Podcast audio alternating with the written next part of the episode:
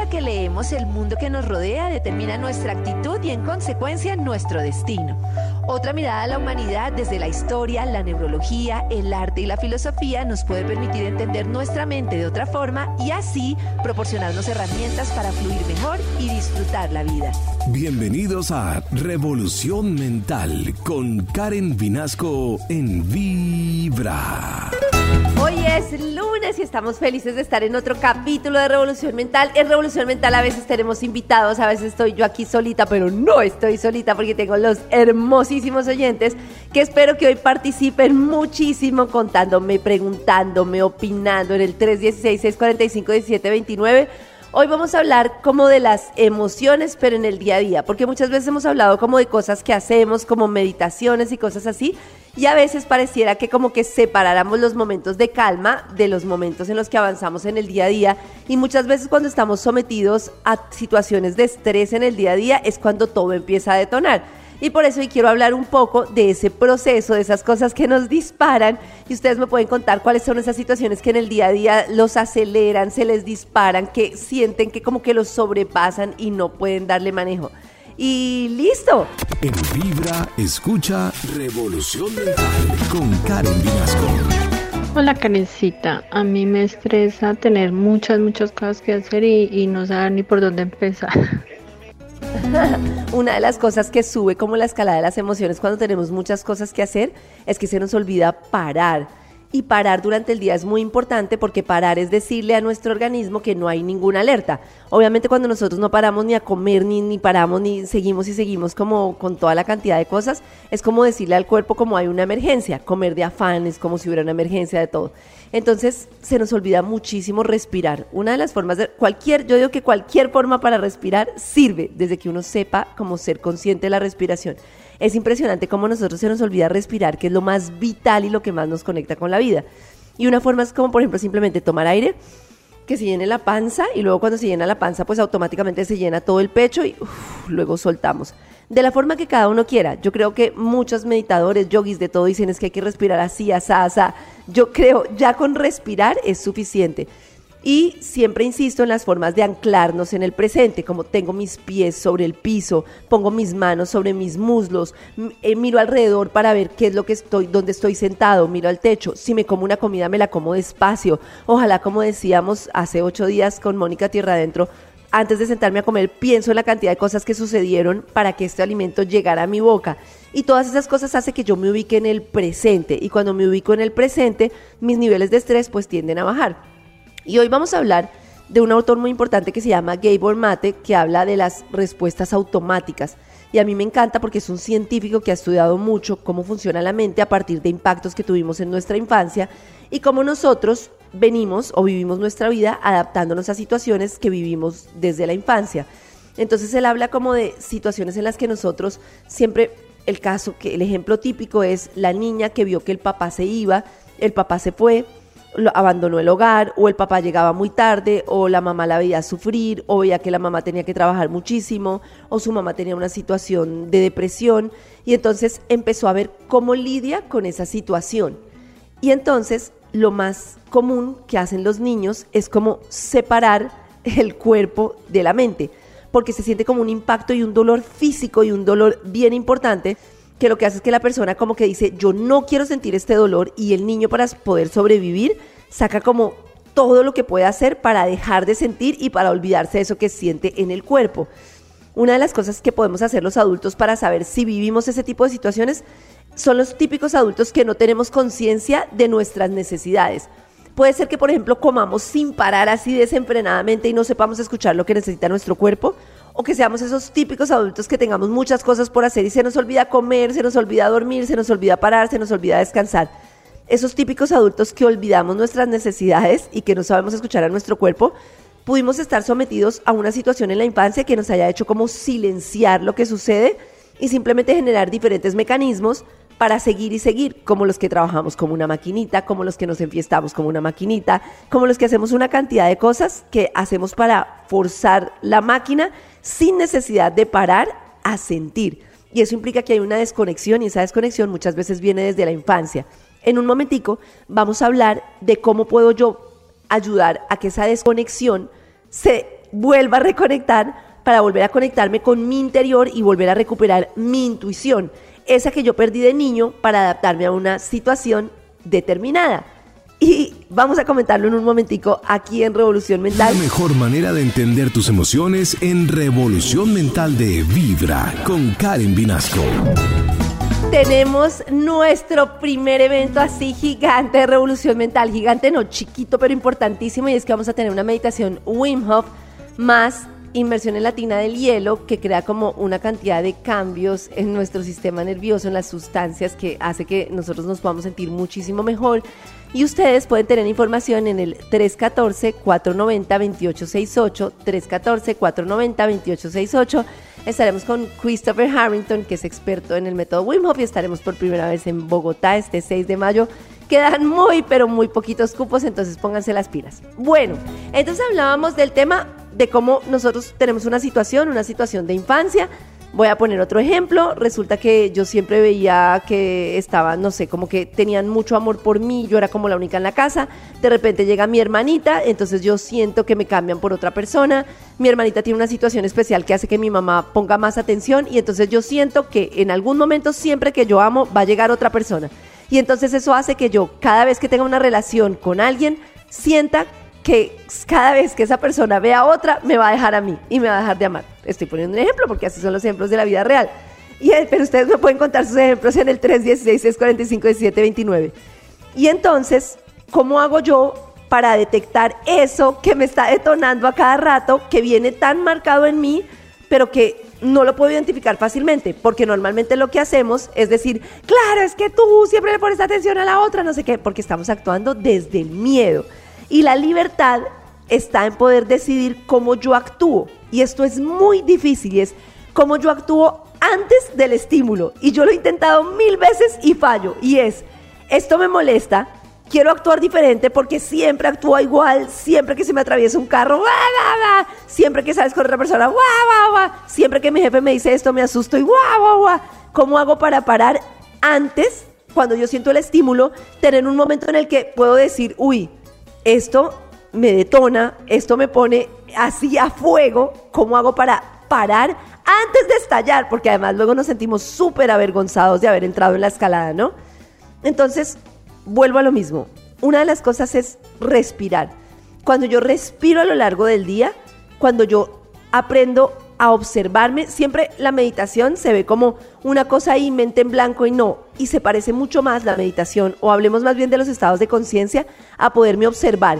Cuando yo me observo en las pequeñas cosas como tengo hambre, tengo sueño, estoy cansado, estoy alegre, esto que me dijeron, empiezo a observar pequeñas cosas, poco a poco puedo observar más cuando estoy en una emoción grande. Y otra cosa es entender que nosotros vivimos normalmente con mucho miedo de muchas situaciones y con miedo no nos escuchamos.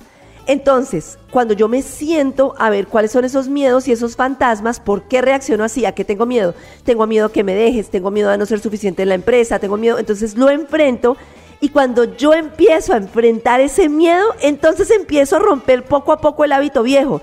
Eso dice Nandi Nam, que es una meditadora muy famosa, que dice, mira, si tú durante 40 días te repites un mantra, una respiración, un algo para cambiar una situación, por ejemplo, siempre pienso que soy poca cosa. O sea, yo no lo voy a ver así, mi mente no lo ve primero así. Simplemente cada vez que alguien tiene una idea en el trabajo o algo, yo siento que me roban las ideas, que no sé qué.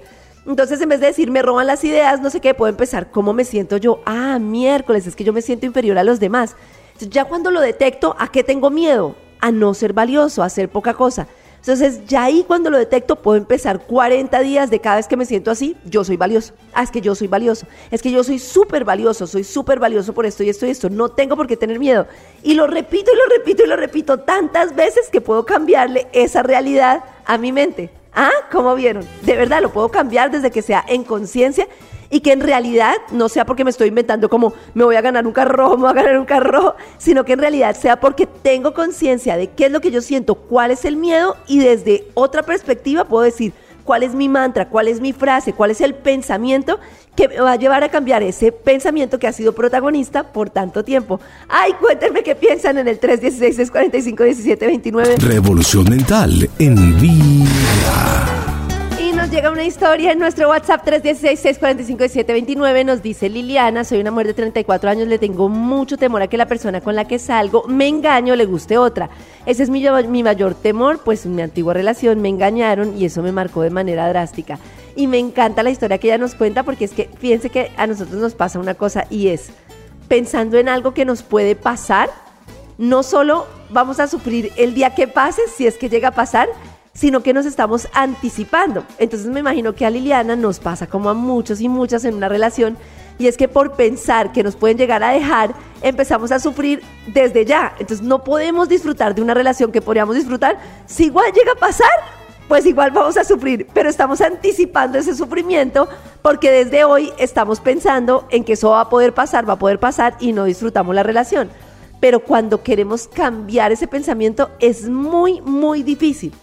Y yo propongo como una tarea que creo que puede funcionar y es como empezar a cambiar el pensamiento cuando nos llega, inmediatamente cuando nos llega como, ay, estás con otra, ay, me vas a dejar, ay, que es como tan sutil empezar a cambiar otro, ese por otro pensamiento. Y hay una cosa que es como empezar a trabajar con la mente. El otro día lo hablábamos justamente con, con Christopher, que es con el que vamos a hacer la meditación en el hielo, y es ¿Cómo le digo yo a mi mente, ese pensamiento no me gustó, búscame otro?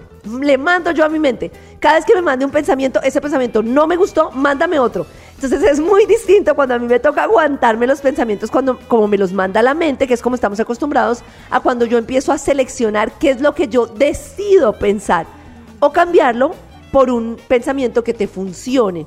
Por ejemplo, cada vez que te llega el pensamiento de me vas a engañar, me vas a dejar, no sé qué, un pensamiento que a ti te funcione. Yo te digo ejemplos, pero es el que a ti te funcione, Liliana, como decir, no me importa lo que va a pasar, yo disfruto de esta relación en este momento. Hoy yo disfruto de esta relación. Hoy yo disfruto de esta relación. Ese puede ser un pensamiento. Otro pensamiento puede ser y que lo repitas hasta que se instaure en tu mente. Cada vez que te llega, me vas a engañar, toda, la, toda esa basura que a veces saca nuestra mente, pues yo confío. Entonces la mente sale y dice, ay, es que te van a engañar, claro, es que con quién estará saliendo, no sé qué. Yo confío, hoy decido confiar. Y es impresionante cómo nosotros podemos ir cambiando esa dinámica en la que la mente nos impone una cantidad de pensamientos por nosotros imponer un pensamiento. Entonces te levantas en la mañana y dices, gracias por esta relación, estoy en una relación en la que yo confío. Y ese confiar es en ti, porque fíjate que al final cuando tú desconfías de la otra persona, somos un espejo y necesitamos confiar es en nosotros, en nosotros mismos, en que nosotros vamos a estar bien y en que todo sucede de una manera perfecta. Que si el día de mañana nos engañan o lo que sea, pues es como tenía que ser, pero que hoy tengo una relación que puedo aprovechar y que puedo disfrutar en el presente. Y para eso tengo que enseñarle a mi mente a estar en el amor y no en el miedo. Tengo esta relación y hoy confío. Espero que funcione. Son algunas de las frases que a mí me han funcionado y que normalmente muchas de las personas como Prenda Yal y otros que hemos entrevistado que hablan de las relaciones de amor insisten en cambiar este pensamiento simplemente porque muchas veces la mente nos juega malas pasadas y así como la mente me quiere decir todo el tiempo, esto no va a funcionar, este te va a terminar, este te va a dejar, esta te va a engañar, no eres suficiente, pues entonces ahora yo me impongo sobre mi mente para entender que yo puedo confiar en mí y puedo cambiar una realidad que he venido teniendo en mis relaciones.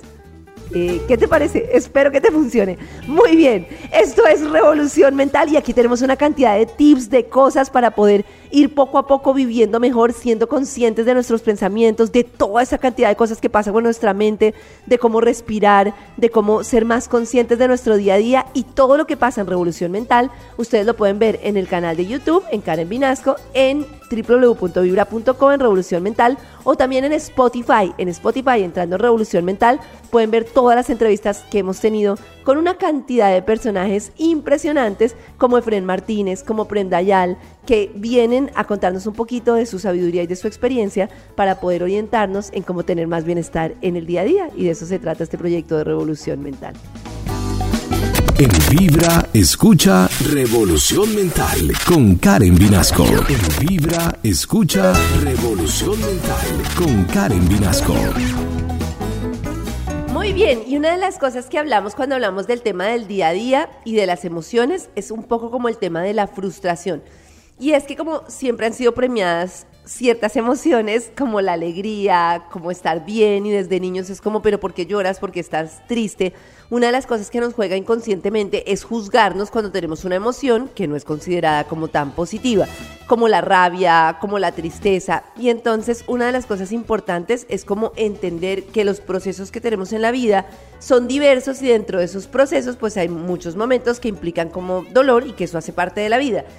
Cuando nosotros entendemos que las cosas tienen mucho que ver con cómo las percibimos, podemos generar cambios muy importantes.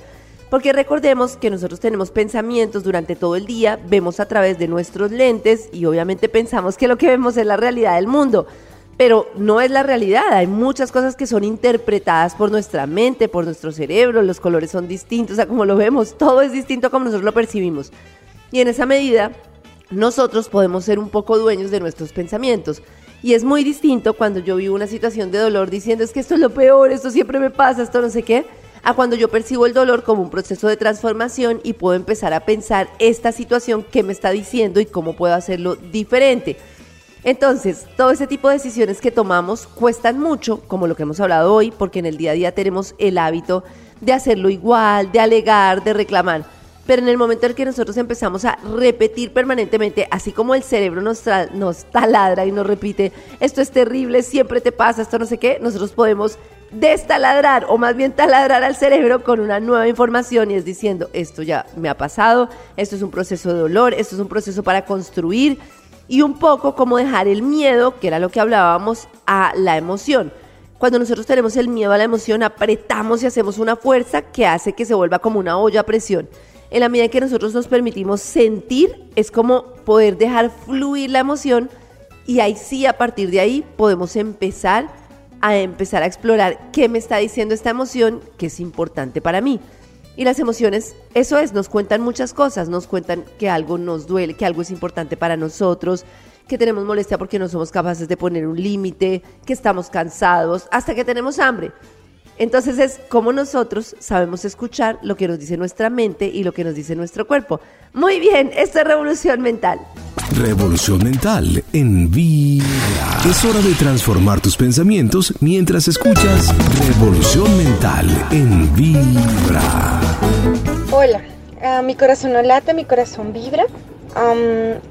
me cuesta mantener el control. Es en realidad muy difícil que no hayan muchas cosas en el día a día que me como cambien el humor. Eh, tiene que ver, por ejemplo, con un cambio de planes, con que me cambien el orden de las cosas, con que mm, me respondan de forma agresiva, me cuesta eh, mantener el control. Pero creo que he aprendido a rodearme de personas que me conocen y me ayudan a recobrar esa calma y ese control. La verdad, yo acudo siempre a Dios y le pido como dame el control en medio de las situaciones que me resultan incontrolables. Y cuando enfrento esas situaciones que son todos los días, eh, que me cierre un carro, que bueno, en fin, que mis hijos no hagan lo que deberían hacer, eh, es muy fácil cuando he soltado ese control y, y, también cuando aparecen esas personas que ya me conocen y me ayudan como ven, estás un poco exaltada, ven te ayudo, no te preocupes, puedes recobrar la calma y me es fácil sí escuchar aun cuando esté exaltada o cuando esté em, muy triste. Mi corazón no late, mi corazón vibra. Ah, pero me parece muy chévere. Lo primero que me parece muy chévere es como eso que hemos hablado todo el tiempo de tener primero conciencia de cómo me siento.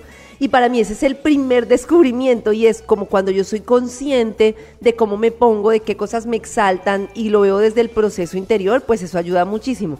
Hay una cosa que a mí me da mucha curiosidad y yo soy de las que digo como que sufro mucho por tener el control de las situaciones y hoy en día me doy cuenta que es como absurdo como pensar uno que tiene el control de las situaciones porque lo que tenemos es como la sensación de control. En realidad nosotros no controlamos nada de lo que pasa, o sea, obviamente hay una cantidad de decisiones que podemos tomar, pero hay una cantidad de situaciones inesperadas que se nos presentan en el día a día y que nosotros no podemos controlar. Entonces, tener la conciencia de que hay una cantidad de situaciones que se van a presentar y que yo tengo que fluir ante esas situaciones, me parece que es muy positivo y también lo que dices de poder tener una conversación sincera con las personas porque yo siempre digo, el trabajo es propio.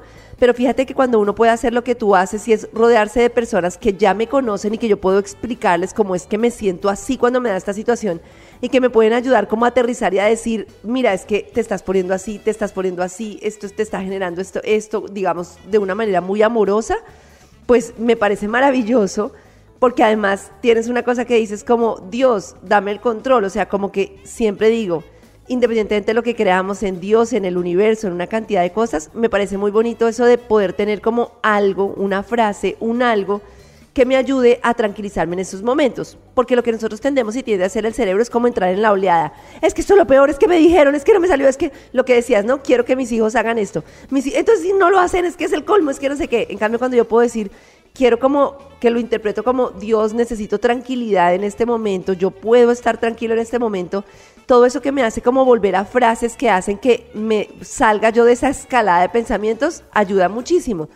Y me parece también importante como ese tema de parar un poquito y yo lo he reflexionado mucho. Teníamos una charla hoy con mi esposo justamente sobre el tema de que mis hijos hagan lo que yo quiero. Y ese autor del que hemos hablado hoy, que es Gabor Matt, habla mucho del cuidado que tenemos que tener cuando nosotros presionamos tanto a los hijos por querer que hagan cosas que se nos olvida que estamos de alguna manera acabando con su intuición. Yo siempre pongo el caso del niño que no quiere saludar a un tío, se siente como intimidado, siente como que está penoso lo que sea y uno, pero saluda, ¿no? Pero pero hace esto, pero hace esto.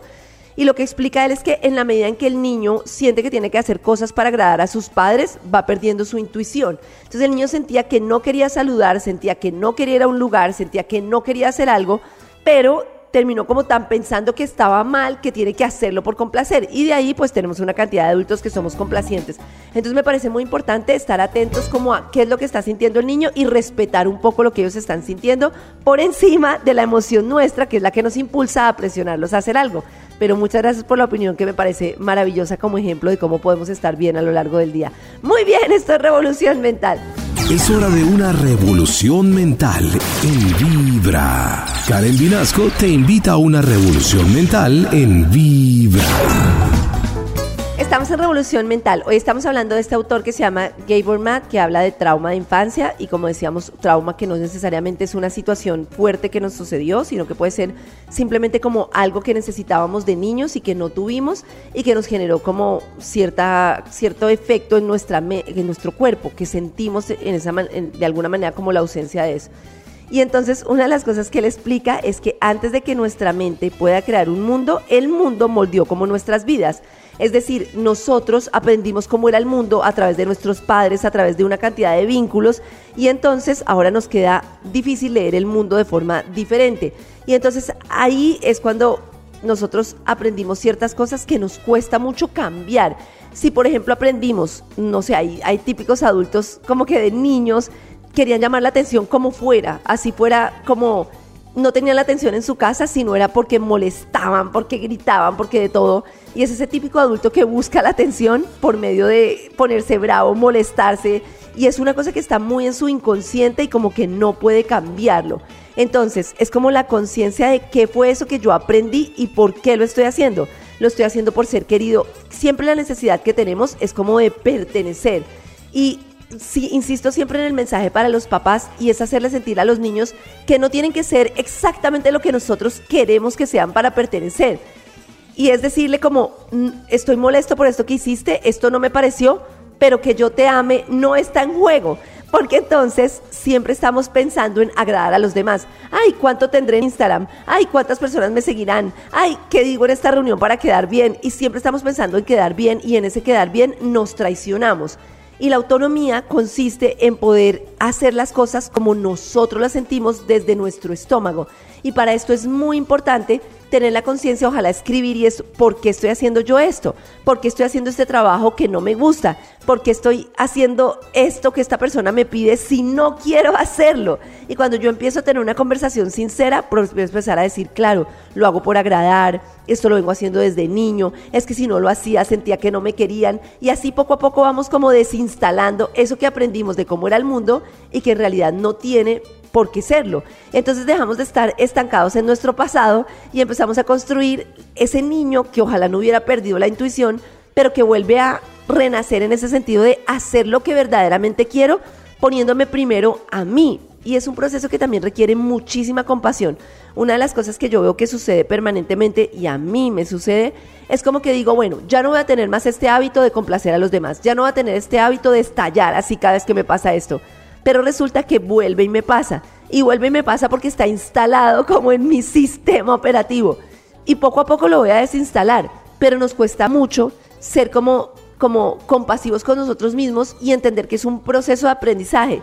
Y muchas veces entendemos más como a los demás cuando se equivocan que a nosotros mismos. Y es como, estoy aprendiendo, tengo una cantidad de cosas que aprendí y que las tomé como ciertas, unas creencias limitantes que ahora las puedo ver de forma diferente, pero toma tiempo. Y voy siendo consciente y voy siendo consciente de todos mis aprendizajes. Es como un proceso poco a poco, pero ahí vamos aprendiendo. Muy bien, esa es una de las recomendaciones en esta revolución mental. Es hora de transformar tus pensamientos mientras escuchas Revolución Mental en Vibra. En Vibra, escucha Revolución Mental con Karen Vinasco. Hola Karencita, bueno, te cuento un poquito sobre lo que creo que me afectó desde mi niñez. Yo tuve una niñez en la que fui la hermana menor eh, mi familia siempre fue muy cuidadosa conmigo en que no saliera, en que no podía vivir ciertas cosas que me generaran algún tipo de riesgo, pero a la par eh, tampoco tuve como unas figuras paternas mm, muy emocionales, o sea, con quienes expresar mis emociones, si me sentía triste o demás. Eh, eso que me trajo como consecuencia, eh, por un lado, el que yo fuera una persona supremamente miedosa de arriesgarme a salir, a vivir, a experimentar. Y por otro lado, el que yo me guardo mis emociones. Entonces eso lo que me genera es que al día de hoy, que yo ya tengo 30 años, me cuesta mucho creer que alguien pueda sentarse a escucharme mis problemas. Siempre creo que mis problemas son cosas pequeñas o, poco valoradas o que si me expreso con los demás lo que estoy haciendo es molestarlos. Y adicional a eso, a día de hoy estoy tratando de romper muchos miedos que no deberían existir. A salir, a vivir, a viajar, a tratar de hacer muchas cosas. Entonces, eh, siento que esos son los dos factores que me han marcado y que estoy como en ese proceso de aprendizaje de lanzarme, de así tenga mucho miedo a hacer las cosas y de empezar a creer en que sí puedo y soy capaz de hacer cosas que para el resto de la gente son normales, pero que para mí siempre me han costado dificultad. Mi corazón late, mi corazón vibra. Ay, una de las cosas que me está encantando de este programa es que ves que, por ejemplo, en tu historia que cuentas, estás como súper consciente de lo que sientes. Normalmente cuando uno empieza estos procesos, la gente lo que empieza a decir es que todo el mundo me hace esto, es que todo el mundo me hace lo otro.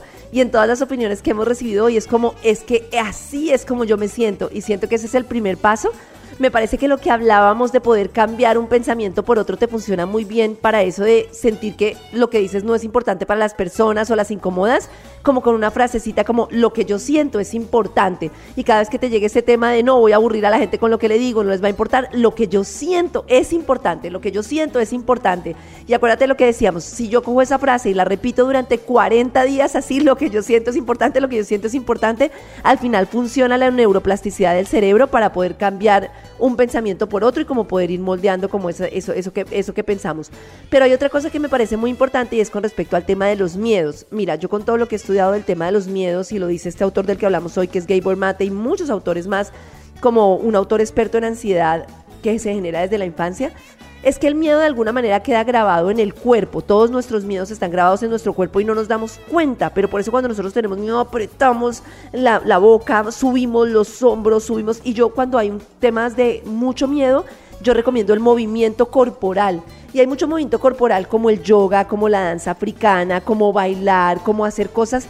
Hay muchas meditaciones como la meditación Osho, que yo recomiendo muchísimo, que son meditaciones en movimiento que hacen como que uno suelte, como esos miedos que muchas veces están impregnados en el cuerpo y esos movimientos durante todo el día ayudan muchísimo para ir sacando el miedo y puedes ir detectando en qué parte de tu cuerpo sientes el miedo y empezar a mover esas partes. Cada vez que tengas miedo, ¿dónde lo siento? En la boca, el estómago, lo siento acá, lo siento acá y eso te hace como ser más consciente y eso ayuda muchísimo. Y entonces aprovecho este comentario que agradezco mucho para hacer un poquito como el resumen de todas las herramientas que hemos hablado hoy que lo primero es como no permitir que la escalada del estrés y de todo lo que nos pasa crezca tanto a lo largo del día por no tener pares. Si por ejemplo yo arranco en la mañana, de una miro el celular, de una me engancho, me paro a el almuerzo, de una no sé qué, sin parar, cualquier cosa me va a pegar mucho más duro porque estoy en estado de alerta. Si yo me levanto, abro los ojos, antes de agarrar el celular, doy gracias por cinco cosas porque la gratitud siempre me conecta con lo positivo. Me paro, respiro, me siento que sea cinco minutos a respirar. Luego antes de almorzar, me paro, respiro cinco minutos, paro un momentico, hago algo que me gusta, me tomo un cafecito con alguien, eh, paro un momentico, me pongo la mano en el corazón y respiro un poquito. Todos los pares que yo haga a lo largo del día me siento a comer tranquilo todo eso hace que cuando me llegue una situación difícil esté menos en alerta y la puedo llevar mejor. Entonces eso es súper importante. Y lo otro que me parece importante es como ser consciente de cada vez que algo me detona, irlo escribiendo, esto me detonó, esto me detonó. Y entonces ahí empezar a entender que yo puedo cambiar ese pensamiento. ¿Cuál es ese pensamiento que tengo arraigado y que lo puedo cambiar? Entonces ese ejercicio que les digo, no acepto ese pensamiento, mente tráeme otro, no acepto esto de que me vas a dejar, no acepto esto de que yo no puedo, no acepto esto que no soy capaz, ir siendo consciente. Y después de que llega la escalada, yo estallé, hice un show de celos, yo estallé, me sentí súper poco en la oficina, lloré, me sentí súper mal. Primero dejar salir la emoción, como, uy, esto se siente así, esto se siente maluco, esto se siente, así es como me siento, lo escribo, ¿Por qué me siento así? Listo. Y entonces, ¿cuál es ese pensamiento con el que voy a reemplazar esto que siento hoy? Porque esto no es cierto.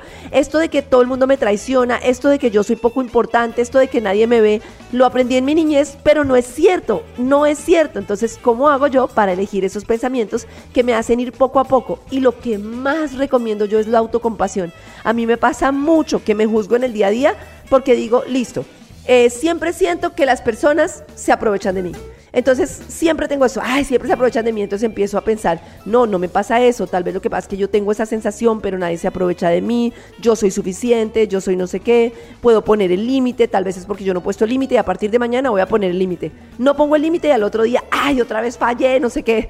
Entonces es como ser autocompasivo y decir, lo estoy intentando poco a poco, puedo ir avanzando poco a poco y entender que todo es un proceso y disfrutar como de ese proceso en el que vamos aprendiendo a cambiar esas creencias que tenemos y que son creencias limitantes. Es muy importante, yo digo, sobre todo para los que somos papás, entender que todo es un proceso y que nosotros podemos hacer una diferencia en el momento en el que somos conscientes de nuestras emociones, somos conscientes de que todas las emociones son muy valiosas y asimismo lo transmitimos a nuestros hijos. Sé que estás molesta, entiendo que no te sientes bien, entiendo que estás triste. ¿Por qué te sientes triste? ¿Cómo te sientes? ¿Está bien sentirse así?